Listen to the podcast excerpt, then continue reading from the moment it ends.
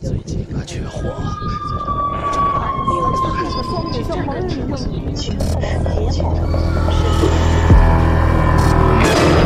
我们寻找恐怖的代言人，我们寻找神秘的代言人，我们寻找鬼魅的代言人，我们寻找鬼语者。你现在收听到的是《鬼影人间》第一届鬼语者全球主播选拔大赛，《鬼语者终极比拼》一号参赛作品。尸变，作者周德东，播讲人周小莹。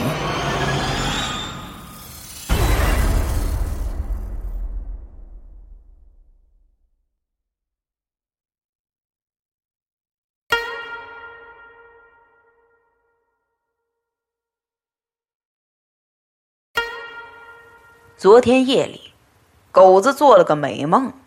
梦见他们偷来的绫罗绸缎卖了个好价钱，口袋里装的全是白花花的银子。狗子到青楼叫了个漂亮姑娘伺候他。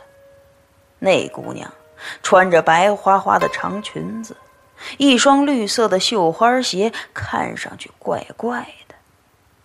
他柔柔地坐在狗子旁边，搔首弄姿的把脸贴上去，轻轻的。朝他吹气，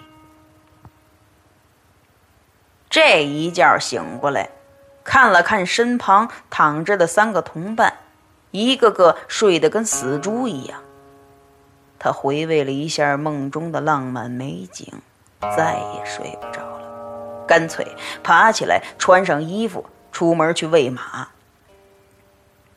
平时这六匹马见了草料，立即就争先恐后的抢着吃。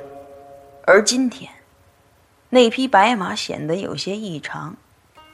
它不怎么吃草，却总是把嘴伸向狗子，一下下的喷气。那股臭味儿惹得狗子大骂：“畜生，不吃他妈饿死你！”白马甩了甩鬃毛，继续朝狗子喷气。狗子扬起巴掌就是一下。白马低低叫了一声。狗子愣住了，他四下望了望，马厩外黑乎乎的，没见到一个人呢。可是刚才，他怎么听到一声女人的呻吟？他猛地转过头，盯住那匹白马，难道是这个畜生成精了？那白马似乎朝他咧嘴笑了一下，然后低头吃草，再也没抬起头来。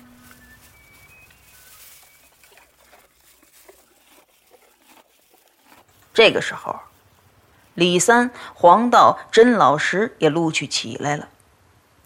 李三这个人身手敏捷，每次行动都负责撬门入室。黄道人高马大的，会两下功夫，一个可以对付三个，不在话下。甄老师呢，胆子虽小，不过心细，每次都负责望风。狗子计谋最多了，负责全盘的策划安排。前天，他们盯上了一个贩卖布匹的客商。跟着他来到南面一百五十里之外的南七县城，住进了一家客栈里。半夜，就在他们四个人准备行窃的时候，却被客栈老板的儿媳妇发现了。那女人立即大叫了起来。黄道听到声音后，当时就慌了，冲上前去搂住这女人的脖子，使劲一扭，脖子就。断了。事后，几个人把一车布匹搬运一空，连夜离开了南七县城，一直朝北走。以往的时候，他们只是偷，从不杀人。这次遇到了突发情况，杀了人。黄道一路上有些沉默寡言。大家都安慰他：“哎，天塌下来一起顶着。”这已经是前天的事儿了。而此时，李三、黄道、甄老师三个人来到马厩。李三站在狗子前面，露出了焦黄的牙齿。你今天怎么这么勤快呀？啊，还起得这么早，是不是想媳妇儿了？嘿，你还别说啊，我做了个花梦啊，我梦见去青楼见了个漂亮姑娘，她坐在我身边，朝我脸上吹气，嘿，那味儿太香了。李三笑着说：“哈哈，我也做了一个梦啊，我梦见我站在你头上，一下下的朝你脸上吹气啊！去，别他妈百姓了。”狗子有点恼。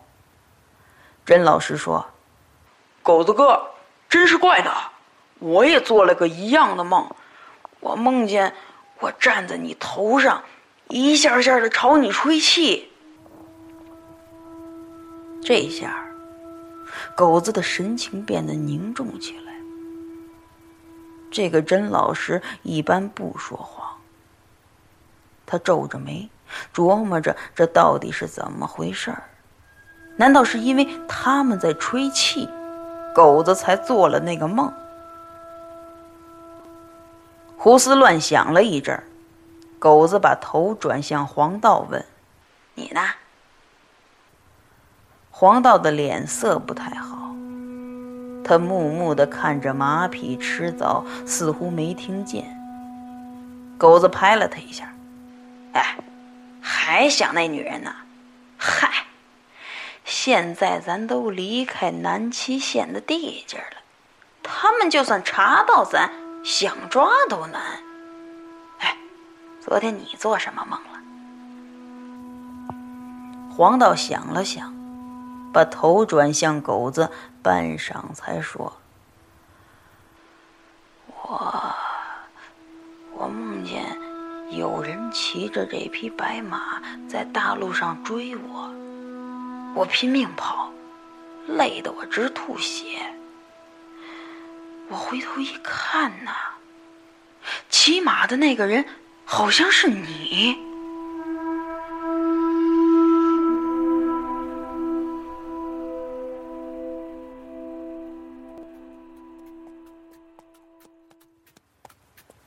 四个人套上车，继续朝北走。今天，他们要赶到北芒村。狗子赶着车，李三躺在车上吹口哨，甄老师呢抱着一大捆的绸缎，呼呼的睡着。黄道则坐在车尾，若有所思的想着什么。那匹白马一路上把脑袋垂得低低的，走得慢腾腾的。狗子扬起鞭子，狠狠地抽他，他就像没有痛觉一样，无精打采的。黄道想了想，突然问道：“那个女的，今天该出殡了吧？”狗子说：“嗨，你管她干什么呀？”狗子不再说话了。他想着，黄道说自己骑着白马追着他，他感觉这和平常那些偷盗相比，今天怪怪的，不知道哪里不对头。或许是因为第一次害死了人命，他和黄道都过于敏感了。突然，扑通一声。那匹白马应声倒地，狗子赶紧拉住了缰绳，跳下车，来到白马面前，只看见他口吐白沫，两只眼睛充满了血丝，瞪得像灯笼一样。这时候，李三也跳下来问道：“哎，怎怎么了？这是？刚才还好好的呢。”鬼知道呀！狗子一边说，一边拍打着白马的脖子。那白马死死地盯着他，艰难地喘息。那气流一下下喷到狗子的脸上，奇臭无比。终于，白马躺在土路上，四只蹄子蹬了几下，死了。李三纳闷着，他怎么就死了呢？狗子解下白马身上的套绳，把它扔在路上，继续赶车了。黄道好像看不见这匹白马一样，自言自语地说：“三天了，那个女人肯定是出殡了。”这儿离北芒村至少还有三十里路。他们来到阳信县五六里路的村子里，已经是人困马乏了。李三说：“狗子，咱别走了，今天就在这村子住下吧，明天赶路，傍晚也到家了。”狗子是个多疑的人。他们每次南下行窃回来，都住在北芒村。眼下要在一个人生地不熟的村子里住下，他略微有些犹豫。甄老师也说：“狗子哥，我我饿了，咱咱住下吧。”这时候，走过来一个妇人，穿着一双纯白色的花盆底鞋。这种鞋都是鞋帮镶彩、鞋面绣花，而他的这双却像丧服一样。狗子问了一声：“大姐，这个村叫什么呀？”那妇人答道：“啊，这儿这儿是菜店村子。”狗子又问：“那这这村里还有客栈吗？”妇人朝前面指了指，啊，路边有一家，季家父子开的。狗子赶车来到这家客栈，停下来仔细看了看，青砖的高墙，朱红的木门，残缺一角的匾额上写着“悦来客栈”。狗子走进去，其他三个人也跟着进来。这时候，从影壁旁走出个老汉，穿着马褂布鞋，戴着瓜皮帽子，问了句：“啊，几位要住店呐？”狗子说：“哎，是，还有客房吗？”“哎呀，不巧啊，今天住满了呀，都。那这村里还有客栈吗？”老汉摇了摇头。狗子探头朝影壁后看了看，院子里安静极了，听不到一点声音。店家，我们赶了一天的路了，实在是太累了，就麻烦您给安排一间，我们多给些银子就是了。老汉犹豫了一下，啊，倒是有一间房子，只是。不好意思，让你们住。李三说：“嗨，天黑了，我们也没地方去，睡哪儿都成啊。”老汉叹了口气说：“哎，我那儿媳妇啊，刚刚去世两天，尸体停在家里，儿子出门去买棺材又没回来。”你们几个大男人要是不嫌弃的话，就睡那间房子吧。四个人互相看了看，李三说：“没问题。”故事讲到这儿了，你们觉得，难道真的没问题吗？老汉走在前面，四个人依次跟在后面。两厢的客房黑乎乎的，让人怀疑都空了。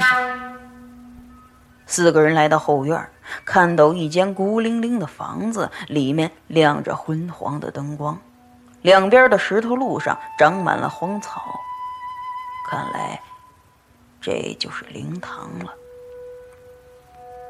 进了灵堂，迎面是一个黑色的桌案，上面端端正正的摆着灵位。桌案后面是一个很大的白色帷帐，随着穿堂风飘摆着。帷帐下就是灵床。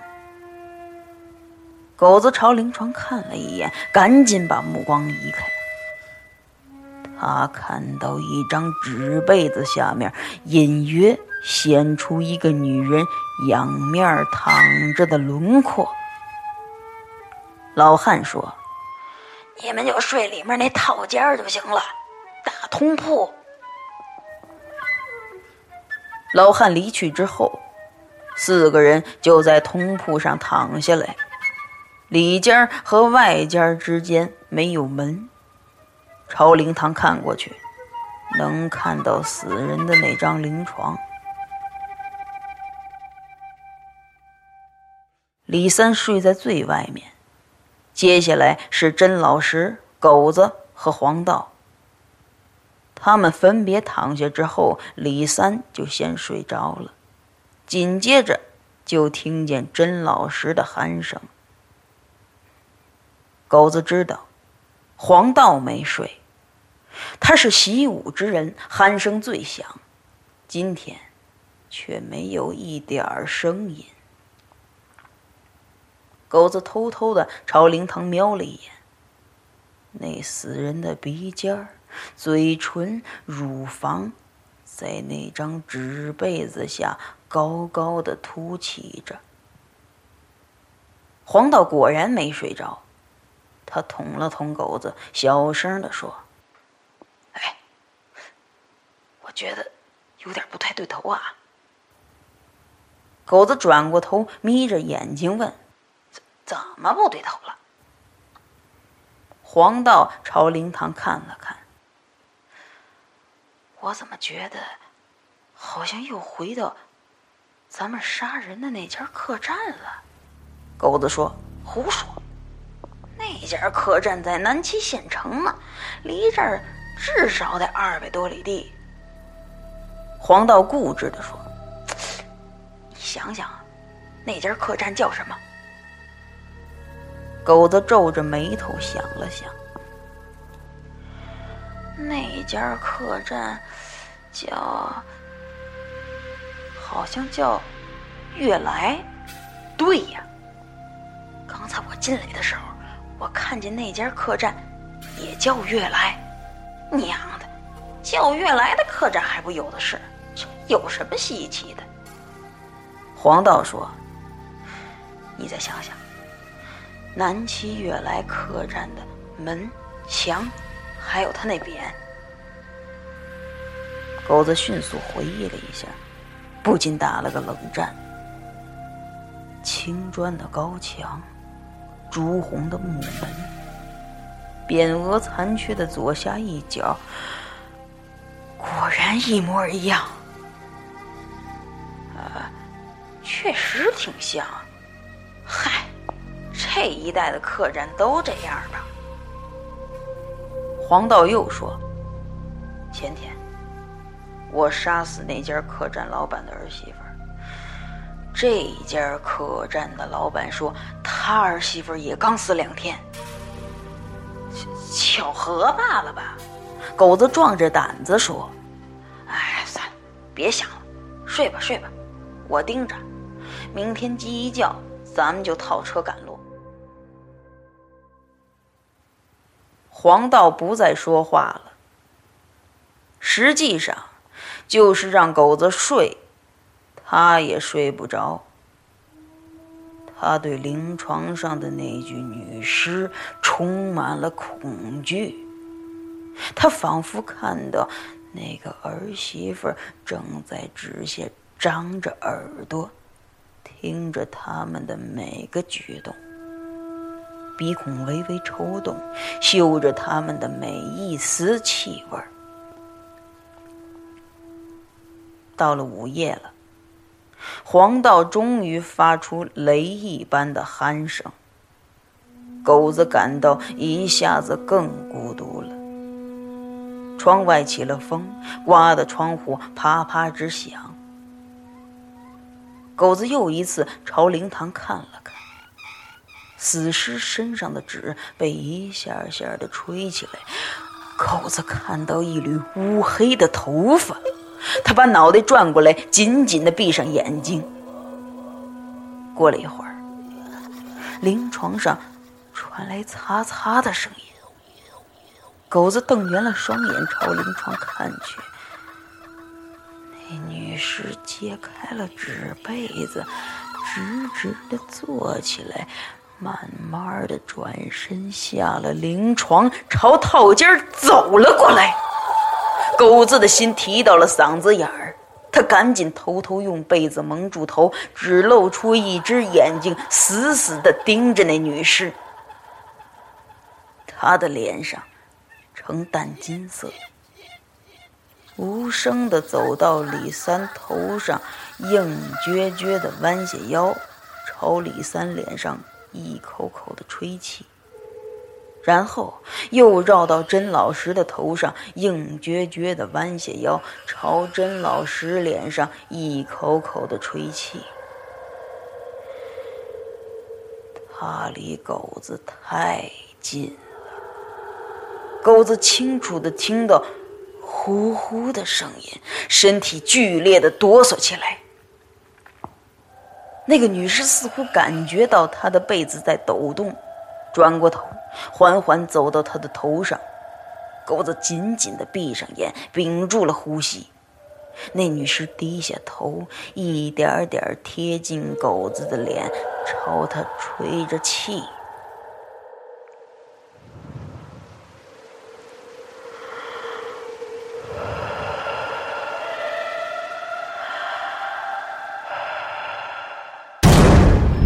狗子只感到脑门发冷，就像掉进水里一样，不敢喘着一口气。突然，窗外什么东西被大风刮倒了，轰隆一声，女士警觉地直起身子，又朝外看了看，以为来人了，转身走向灵床。狗子掀起被角。他看到那女尸将纸被子盖在身上，蒙住头，平平的躺下来，姿势就跟刚才的一模一样。狗子使劲踢了踢甄老师，没有反应；又使劲踢了踢黄道，也没有反应。狗子没辙了，他决定一个人逃命。他一边死死地盯着那张灵床，一边悄悄地爬起来，下了床，蹑手蹑脚地朝窗外走去。正在他横穿灵堂的时候，那个女尸似乎听见了什么，猛地揭开纸被子，坐起身朝狗子看过来。狗子忙地停住了，跟女尸直直地对视着。妈呀！她长得跟黄道杀死的女人太像了，只是那个女人的脸是嫩白色的，这个女尸的脸是淡金色的。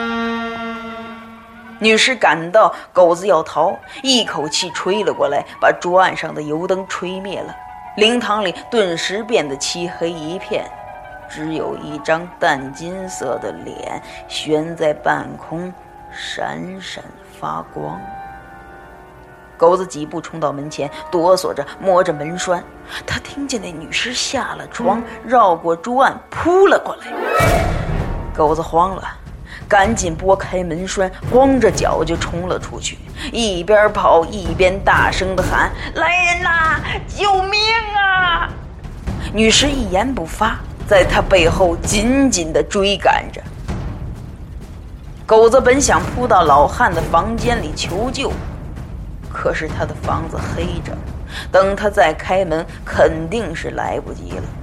他只好绕过影壁，冲出大门，沿着村道朝前狂奔着，一边跑一边继续的呼喊着。跑着跑着，狗子不知道踩在什么东西上，差点摔了一跤，猛地回头一看。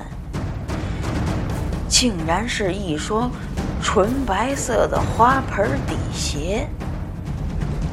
他借着机会回头看了女尸一眼，那张淡金色的脸死死的盯着他，距离还有两三步。狗子跑出村子，见到一个丁字路口，猛地拐了个弯儿。女尸似乎不灵便，一下子就被拉远了。远远的，狗子看到一座寺庙，传来孤寂的木鱼声。他像抓住了救命稻草一样，跑得更快了。来到庙门前，他一边使劲的敲，一边回头的看。可是半晌也没人开门。就在这个时候，女尸已经冲过来，离他只有两三步远了。他来不及再多想什么，撒腿就朝一棵白杨树冲过去。那树干有五六尺粗。狗子用树做屏障挡住自己，女尸朝左边扑过来，狗子就朝右躲；女尸从右边扑过来，狗子就朝左躲。女尸愤怒了，开始围着树一圈圈的追，狗子就一圈圈的跑。狗子气喘吁吁的，越来越跑不动了。那女尸也渐渐的精疲力竭。那张金光闪闪的脸，竟然有些暗淡了。突然，女尸大叫一声，伸出两只手，隔着树就来抓人。只听咔嚓一声，树摇晃了一下，女尸没抓到他，就抱着树僵立不动了。等了好半天，狗子才朝旁边移了移身子。他看见女尸两只手的八根手指深深的抠进树里，他动不了了。没想到那女尸的脸猛地转过来，直直的看着狗子，开始使劲的晃动双臂，想要摆脱那棵白杨树，可是却怎么都拔不出来。他暴怒了。咆哮着，双手朝上猛地一撅，咔吧一声，竟然把八根手指撅断了。树上留下八个圆洞，塞着全是血淋淋的断指。狗子一下子就看傻了，但也顾不了那么多，转身朝村里狂奔而去。女尸垂着双手在后面继续追赶着。断指之后的女尸，似乎受到了影响，越跑越慢。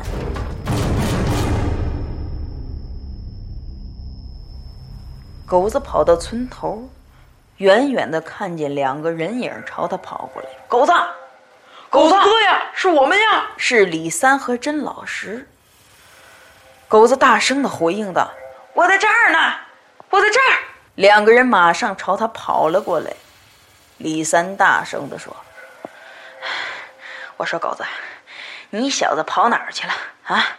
客栈的尸体也不见了，人家老汉到处找呢。”狗子大声的说：“他他妈诈尸了！”他一边说着，一边回头看去，女尸已经离他很远了，只看见模模糊糊的一块淡金色。李三说：“你别胡说了，你，你是不是做噩梦了？”狗子喘着粗气：“没，没有，他那脸是淡金色的，还发光呢。你们快看呐！”他转身朝后面指着。李三突然悠悠的问道：“是不是？”像我们这样啊？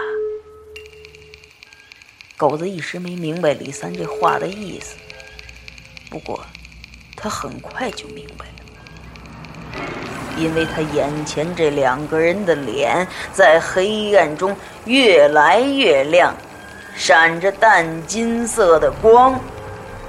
狗子惊叫的一声，转身就跑。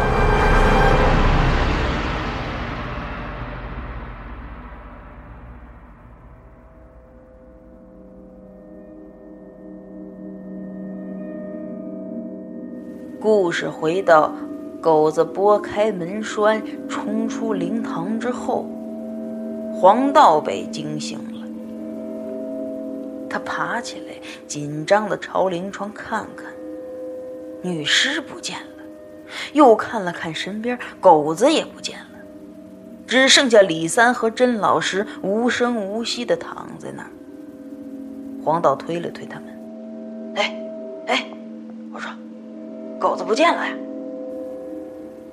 两个人纹丝不动。黄道伸出一根手指，探到两个人的鼻子下面，凉凉的，已经没了气息。他大惊失色，爬起来就朝外跑。他惊慌地跑遍了整个村子，也不见狗子的踪影。他想，狗子很可能也被那女尸害死了。于是他赶紧套上马车，拉着这一车的绫罗绸缎准备跑。他刚套好车，就看见狗子跌跌撞撞地跑过来。黄道，黄道。黄道头也不回地扬起鞭子，他心里有些得意，暗想着回到家先销赃，然后对其他三个人的老婆说他们的男人被诈尸的女鬼害死了。这样，这笔钱财就可以独吞了。突然，他觉得不对劲，背后好像传来了马蹄声。猛地回过头去，就看见狗子骑着马追了上来。他的脸呈淡金色的，而那匹马的两只眼睛在黑暗中射出绿光，正是死在半路上的那一匹白马。尽管黄道声嘶力竭，拼命地抽打着那几匹马，但是。他们毕竟拉着一车重重的财物，而骑马的速度就快多了。狗子一下子就追了上来，腾空一跃，跳上了车，两只手就朝黄道的脑袋抓去。八根手指就这样深深的插进了黄道的后脑勺。西天。朦胧的亮。